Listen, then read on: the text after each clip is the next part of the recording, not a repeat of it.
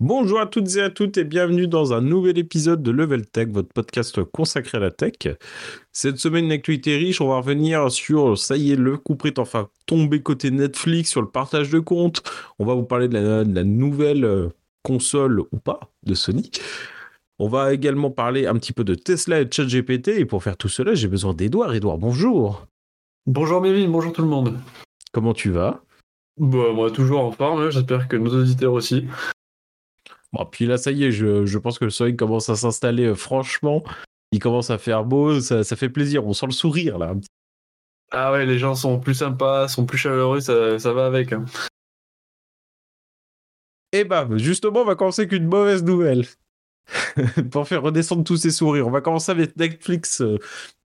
Alors, on vous en a beaucoup parlé. Ça y est, le coup près euh, Netflix est tombé autour du partage de comptes.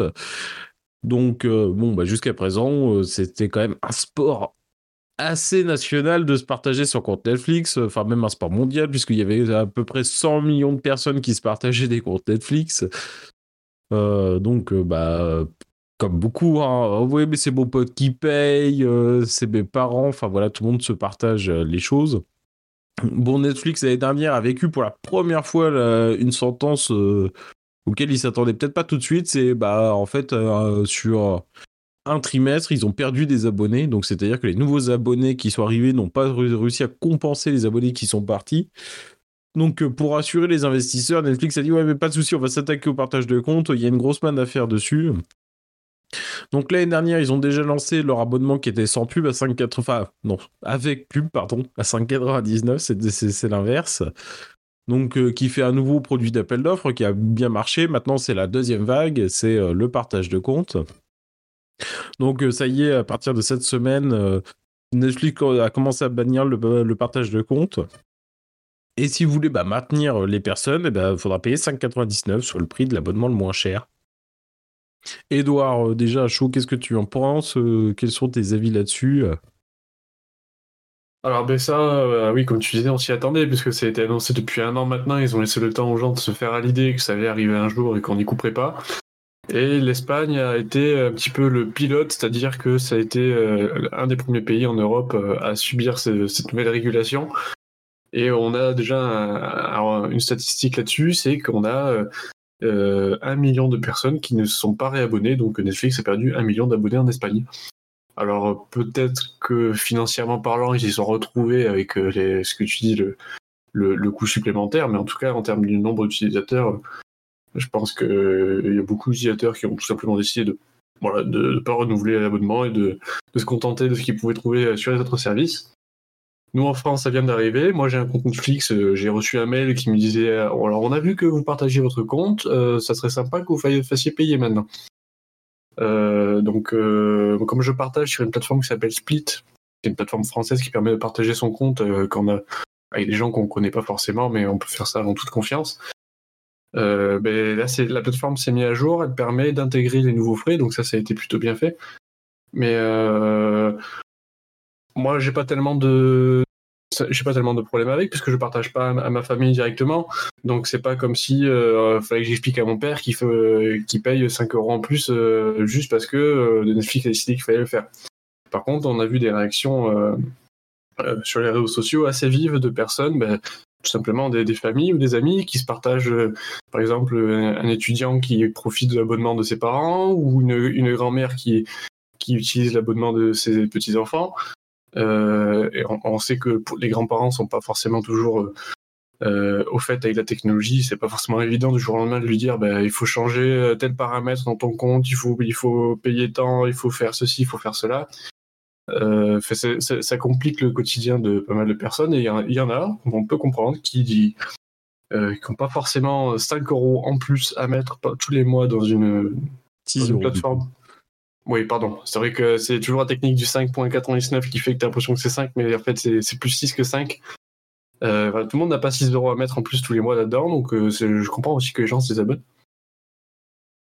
Bah après, euh, du coup, pour bondir un petit peu, alors il y a quand même deux trois précisions à apporter. Pour les étudiants, Netflix a dit qu'il y aurait une tolérance.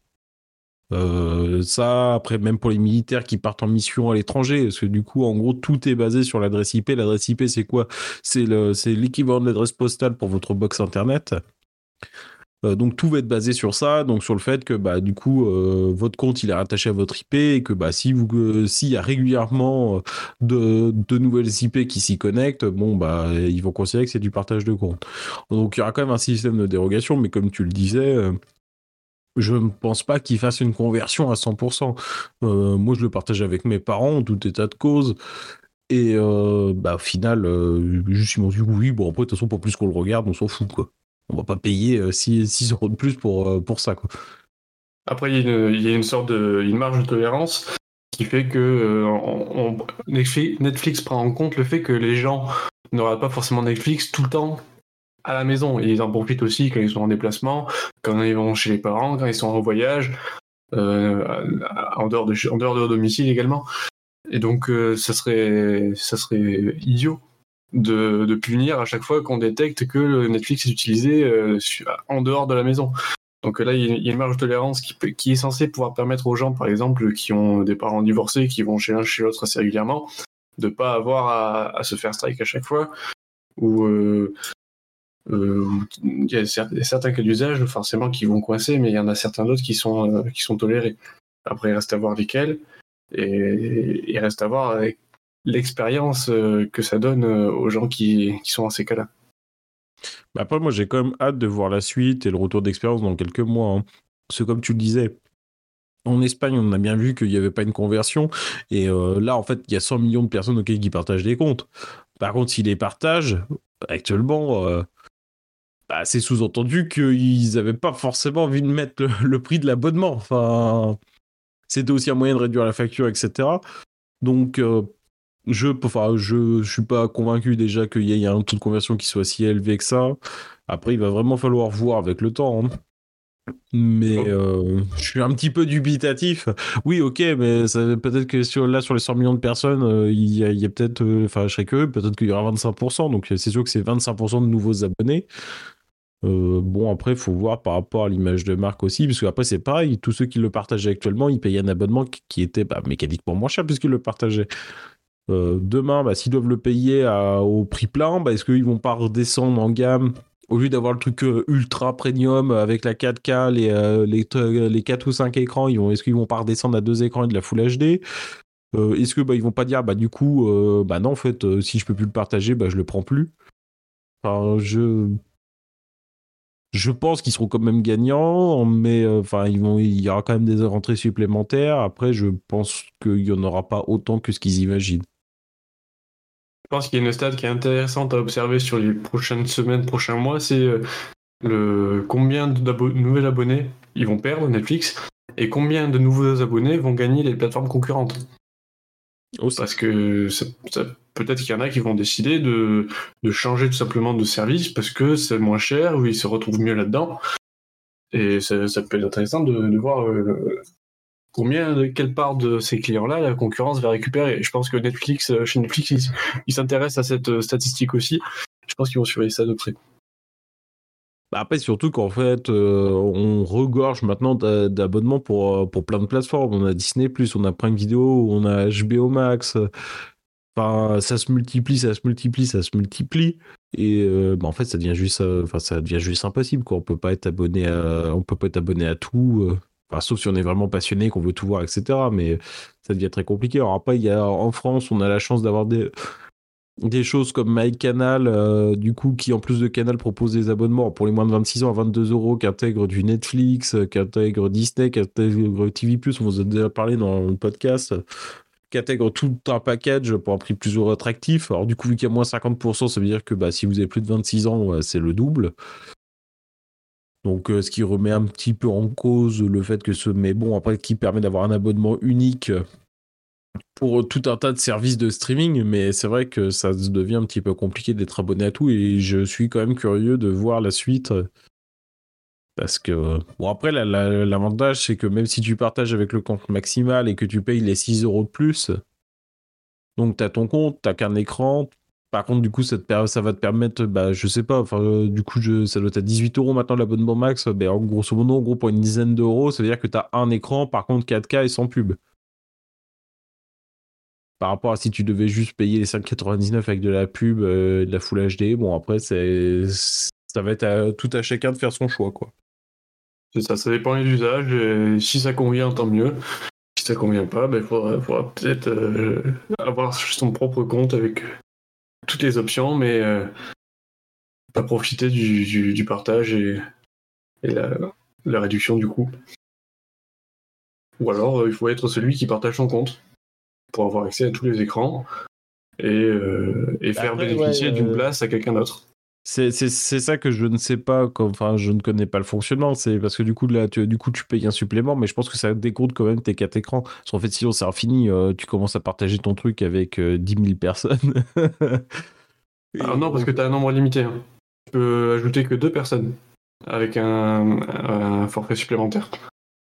Ouais mais je, enfin après je, enfin, ça c'est vrai que c'est pas tellement précisé, mais je pense que ça décompte quand même dans tes quatre écrans. Hein. Bah, c'est à vérifier, ouais, ça à vérifier. Je pense que tu passes pas à 6 écrans, même en payant les 12 euros de plus, du coup. Enfin, vous vous rendez compte, du coup, 12 euros de plus, si vous avez déjà le truc à, je sais plus, ça va être 18 euros max, on passe à 30 euros par mois pour du Netflix.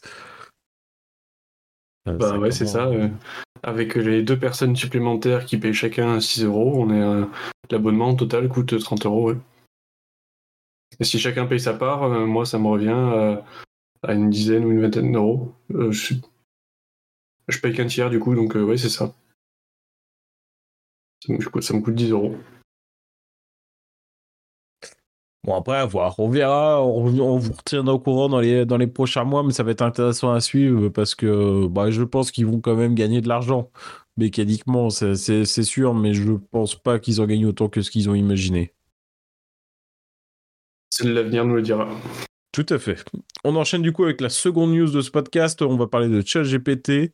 Euh, donc deux news. Euh, on va être assez succinct hein, parce que c'est vrai qu'on vous a très régulièrement parlé dans ce début d'année de ChatGPT. Ça y est, il y a enfin une application officielle qui est sortie en France. Euh, alors uniquement pour le moment sur, iOS, donc sur l'iPhone. Il n'y a pas, a pas l'équivalent Android. Donc attention sur Android, si vous trouvez des applications, ces applications non officielles. Euh, donc euh, pareil, donc c'est téléchargeable gratuit et sans pub sur l'App Store, donc euh, sous condition d'avoir un iPhone ou un iPad à partir d'iOS 16.1 minimum. Donc attention au moment de le télécharger, vérifiez bien que du coup c'est ChatGPT que la, personne responsable de l'application c'est OpenAI, parce qu'il y a de nombreuses copies véreuses qui traînent sur les stores. Donc, il faut être euh, super prudent avec ça. Donc, ça vous permet, comme d'habitude, de retrouver toute la génération de texte, comme d'habitude, comme, euh, la, comme la version web. Ça permet également d'avoir tout l'aspect historique, euh, donc tout l'historique que vous avez déjà tapé ailleurs. Et en plus, petite fonctionnalité qu'il n'y a pas sur la version web, eh ben, vous avez la saisie vocale, donc vous pouvez directement lui saisir du texte.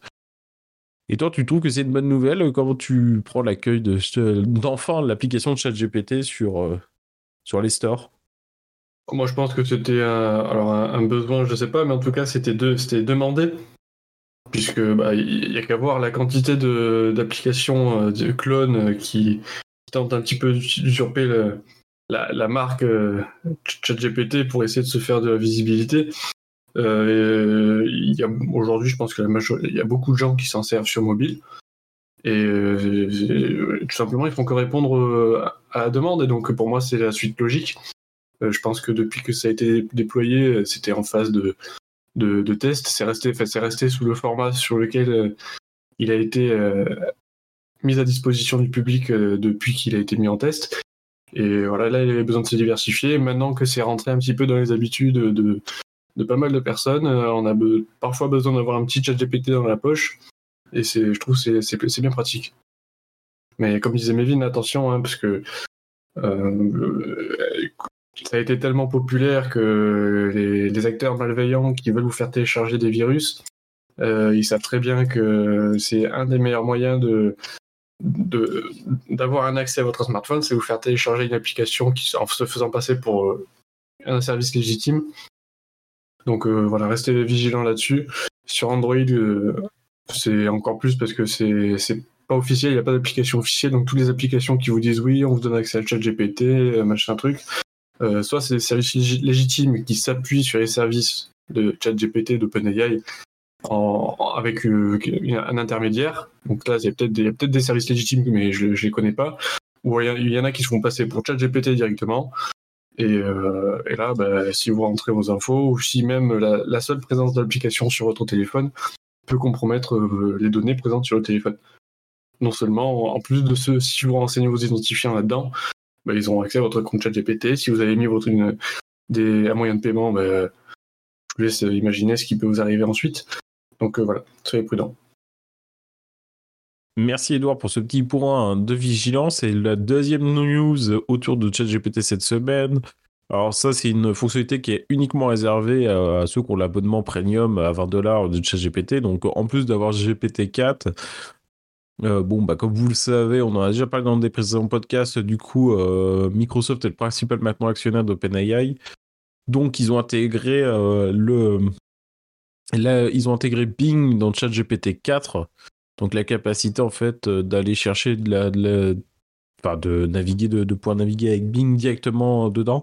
Euh, ça, c'est comme une grosse évolution parce que du, coup, jusqu'à maintenant, le dataset qu'utilise, euh, donc le jeu, le jeu de données qu'utilise euh, ChatGPT pour vous répondre, il est limité jusqu'à fin 2021. bah là, ça décuple encore une fois de plus ses capacités, donc ça va être assez intéressant. Pour le moment, c'est en bêta, voilà.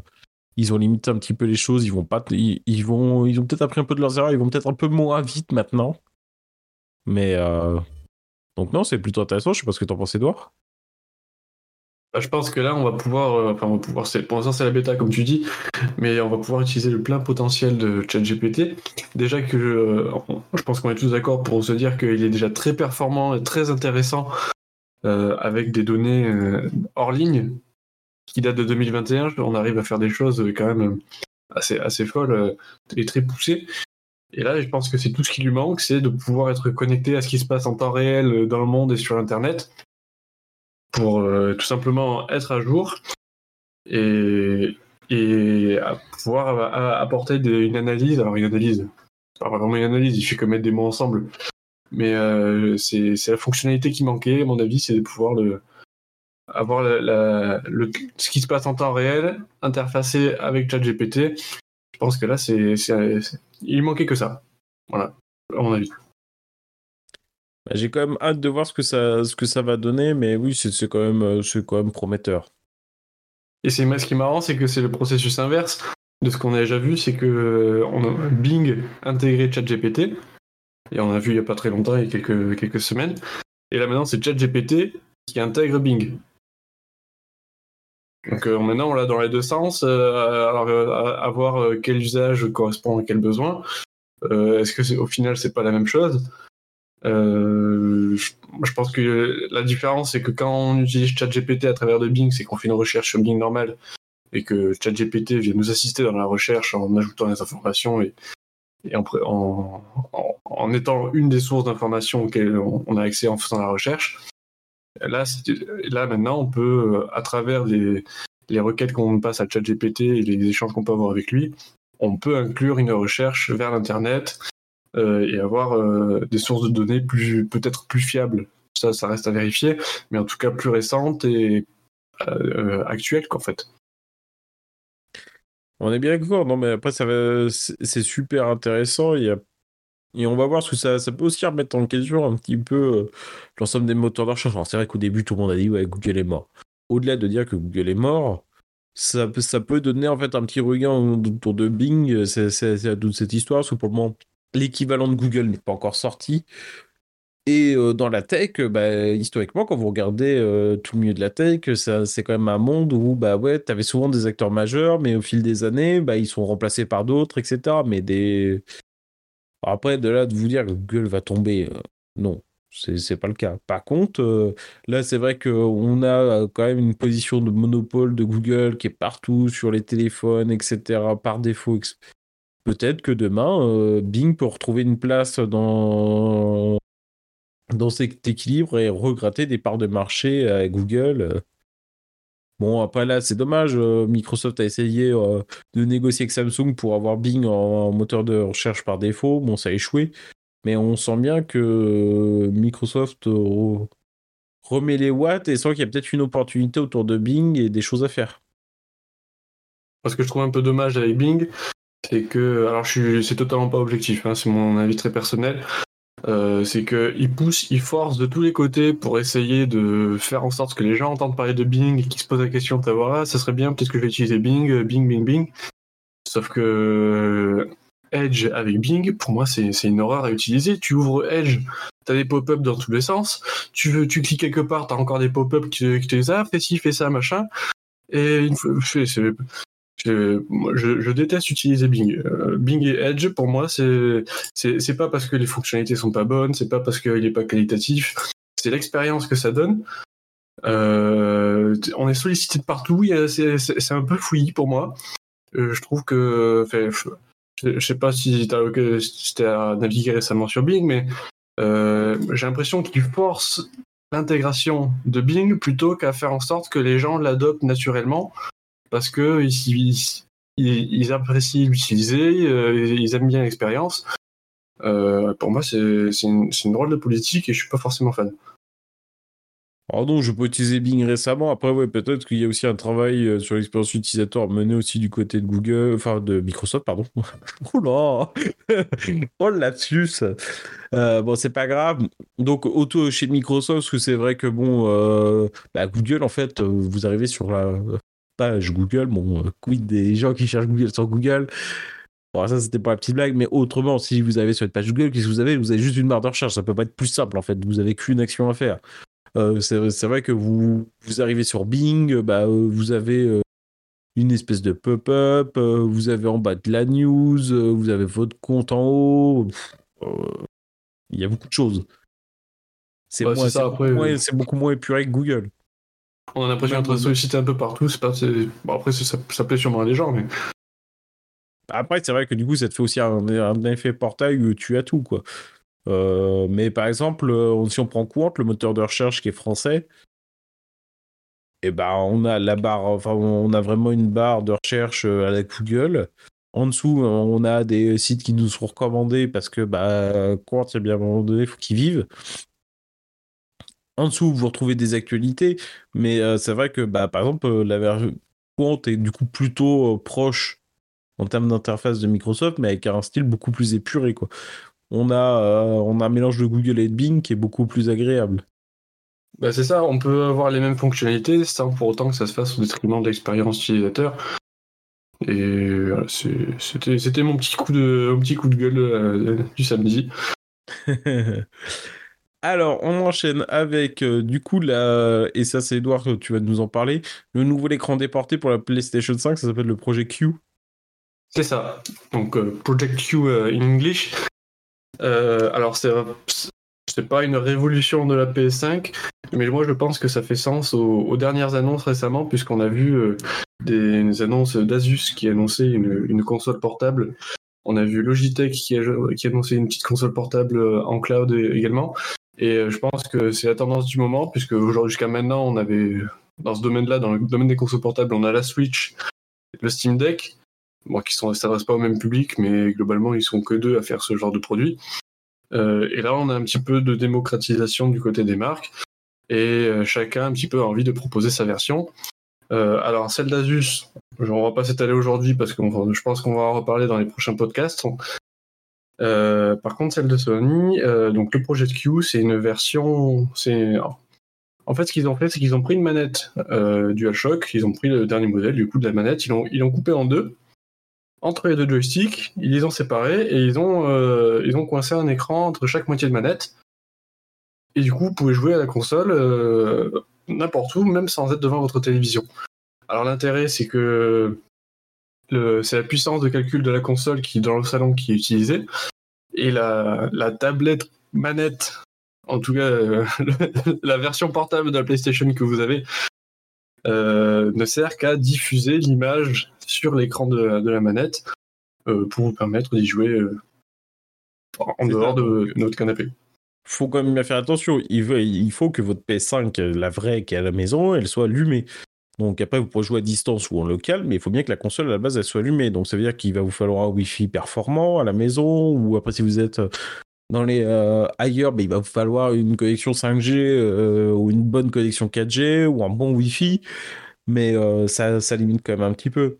Enfin, en fait, j'ai un, petit, un petit peu l'impression de retrouver du coup le concept de la Wii U avec l'espèce d'écran.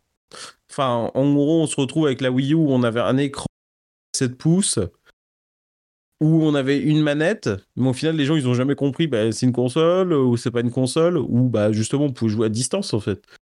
Et là, en fait, Sony, quelques années après, ramène, euh, ramène les choses avec bah, un nouvel, le même concept que la Wii U. Bon, euh, est-ce que du coup le marché est un petit peu plus mature? Après, il va falloir voir le prix. On estime entre 2 et 300 euros. Est-ce que les gens ils sont prêts à mettre ça juste pour jouer en remote ailleurs? Je sais pas.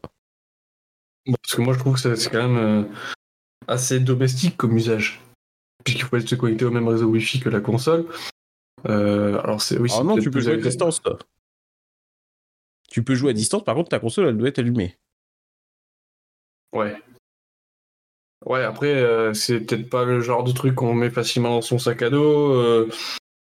ça veut dire que si on a oublié d'allumer la console avant de partir, ben on se promène avec un truc qui n'est pas forcément euh, hyper euh, transportable. Pour moi, c'est plus déplaçable que transportable vu la, tête de, la, machine. Euh, puisque c'est quand même c'est vraiment une manette coupée en deux donc avec un écran au milieu donc c'est pas forcément fait pour que les bords soient arrondis pour ça m'a pas l'air fait pour être transporté très loin en dehors du domicile donc euh, au niveau de la solidité de la durabilité, à mon avis, c'est plutôt quelque chose qui est fait pour rester sur un canapé, dans, un, dans une chambre ou à la, maison. Après, euh, à voir euh, vraiment quand ça sortira ce qui est possible de faire ou pas, parce qu'il y a toujours ce qui est annoncé et ce qu'on peut vraiment faire avec et, et, ce que la technique permet de faire. Bon, il y a quand même un élément qu'ils n'ont pas du tout précisé jusqu'à maintenant. C'est l'autonomie aussi. Bon, s'il y a une heure d'autonomie, ça limite aussi un petit peu l'usage euh, ailleurs. c'est ça. Bon, après, il n'y a pas vraiment de calcul. Hein. Euh, là, du coup, euh, c'est un écran d'affichage, donc qui va juste décoder un signal vidéo, parce que du coup, il va être chiffré. Il va être chiffré. Ah, bon, après, l'avantage aussi par rapport à la Wii U, c'est que la Wii U utilisait son propre Wi-Fi pour communiquer avec la manette. Là, on repasse par le Wi-Fi de la maison. Donc c'est vrai que ça présente des avantages. Les algorithmes aussi pour, euh, pour compresser la vidéo, ils ont évolué. Mais je, suis un peu mitigé pour le moment euh, sur, sur cette annonce parce que ça risque d'être quelque chose qui est cher pour un, intérêt euh, qui est peut-être un petit peu limité. Enfin, après, est-ce qu'ils vont avoir l'effet Wii U où en fait personne comprend si c'est vraiment une console, ce qu'on peut faire avec, etc. Ou est-ce que ça passe? Ouais, je sais pas. Moi, en tout cas, euh, j'ai pas de PS5, mais si j'avais une PS5, j'attendrais de voir ce qu'en pensent les gens avant de me, avant d'envisager euh, de d'avoir ce genre d'appareil à la maison. Après, voilà, c'est pareil, c'est un besoin. Euh, est-ce que quand t'as une PS5 et un écran à la maison, est-ce que t'as vraiment besoin d'un appareil pour pour jouer dans ton lit plutôt que dans ton salon ou après, ça, ça, ça, peut sauver des couples. Hein. Ça peut permettre de rendre la télé. Ça, ça, ça peut permettre. Euh, enfin, ça peut, ça peut avoir un intérêt quand même. Hein. bon, c'est comme tout le reste. De toute façon, c'est pas, c'est juste été annoncé, c'est pas sorti encore. On sait même pas euh, combien ça va coûter exactement. Donc, euh, c'est le genre de choses qu'on on verra ce que ça donne vraiment quand on, on l'aura entre les mains. Et, et on, a, on a hâte de voir du coup la forme que ça va prendre et quels seront les retours utilisateurs. On termine ce podcast avec la dernière actualité. On va parler un peu voiture et on va parler un peu voiture connectée. On va parler de la Tesla Model Y euh, qui devient sans, pression euh, la première voiture vendue au monde pour le premier trimestre 2023.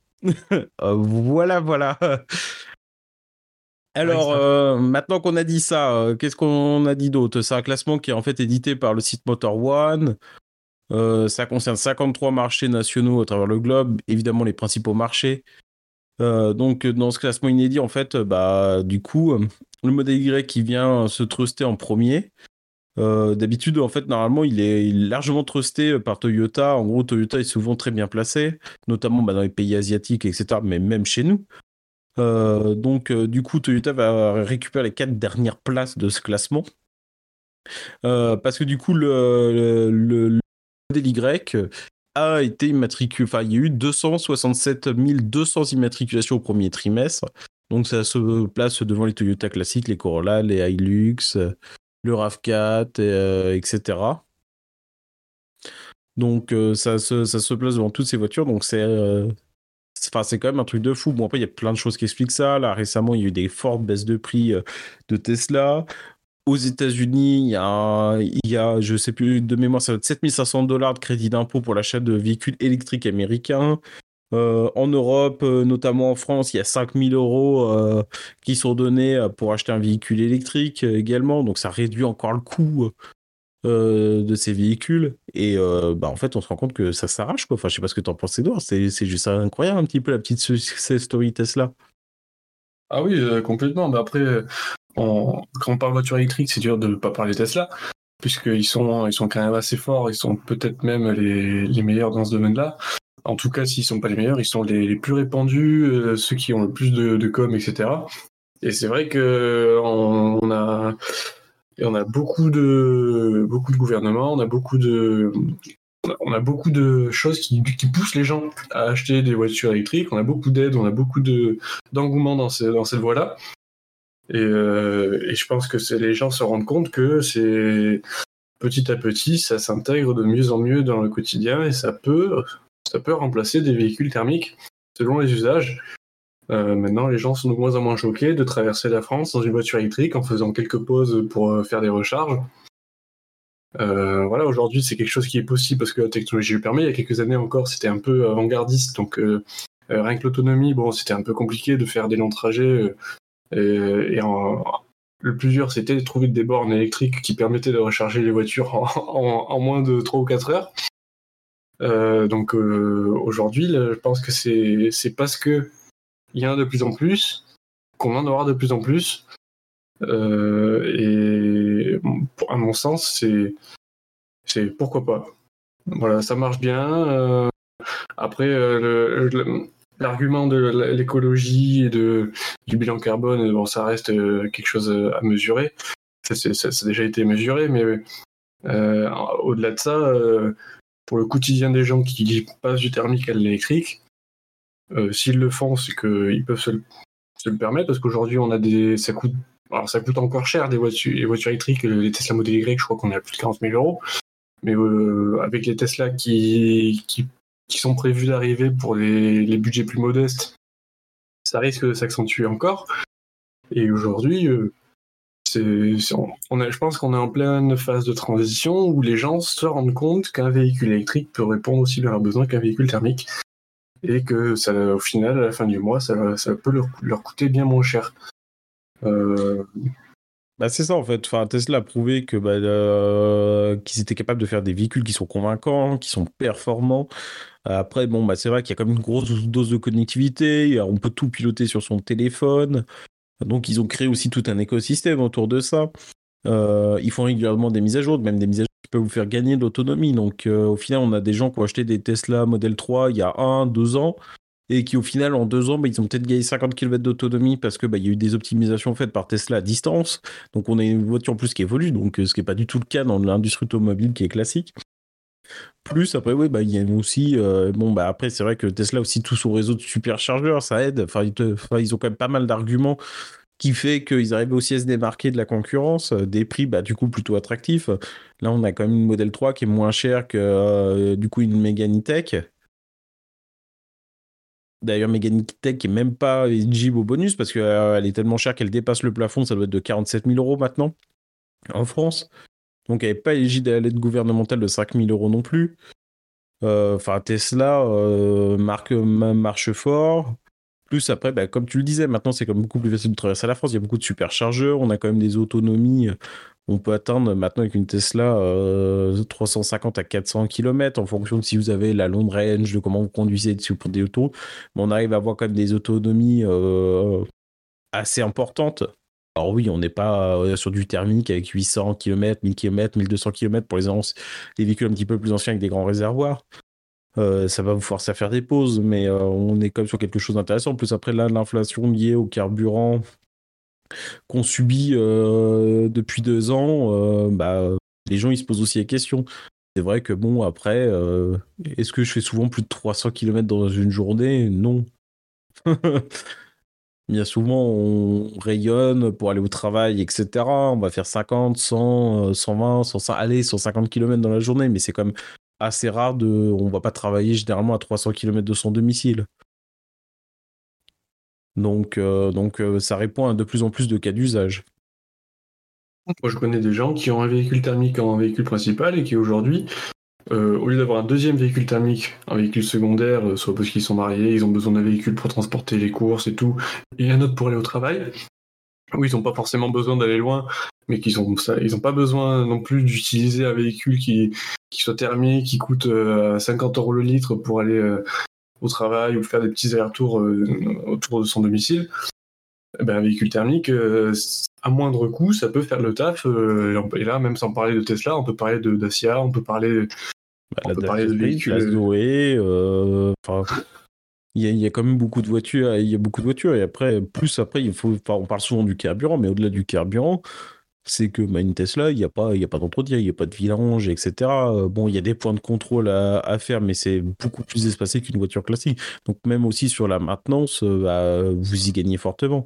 Bah oui, il y a des freins, il y a des pneus, ça, ça, ça change pas. Il y a des essuie-glaces, ça change pas mais bah il n'y a, pas de vidange à faire, il n'y a pas de courroie de distribution, il n'y a pas toutes ces choses qu'on pourrait retrouver aussi sur une voiture classique et qui rajoutent aussi au coût du véhicule. Ouais, et je pense que si ça révolutionne pas le, les véhicules euh, primaires, puisque en général les gens, les gens font ça, en termes de véhicules secondaires, ça peut aussi euh, être très largement euh, démocratisé et je pense que on en verra de plus en plus. Et eh ben c'est sur ce mot de la fin qu'il est temps de vous laisser. Merci à tous pour votre écoute. Merci Edouard.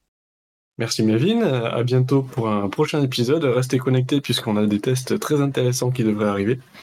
N'hésitez pas à nous rejoindre et à nous surveiller sur les réseaux sociaux. Euh, TikTok, Instagram, Twitter. Et sur leveltech.fr, vous pouvez nous envoyer un mail, nous laisser vos avis, nous poser des questions, suggérer des produits, ce que vous voulez. Et on se dit à bientôt. À bientôt, bye bye tout le monde, bonne semaine.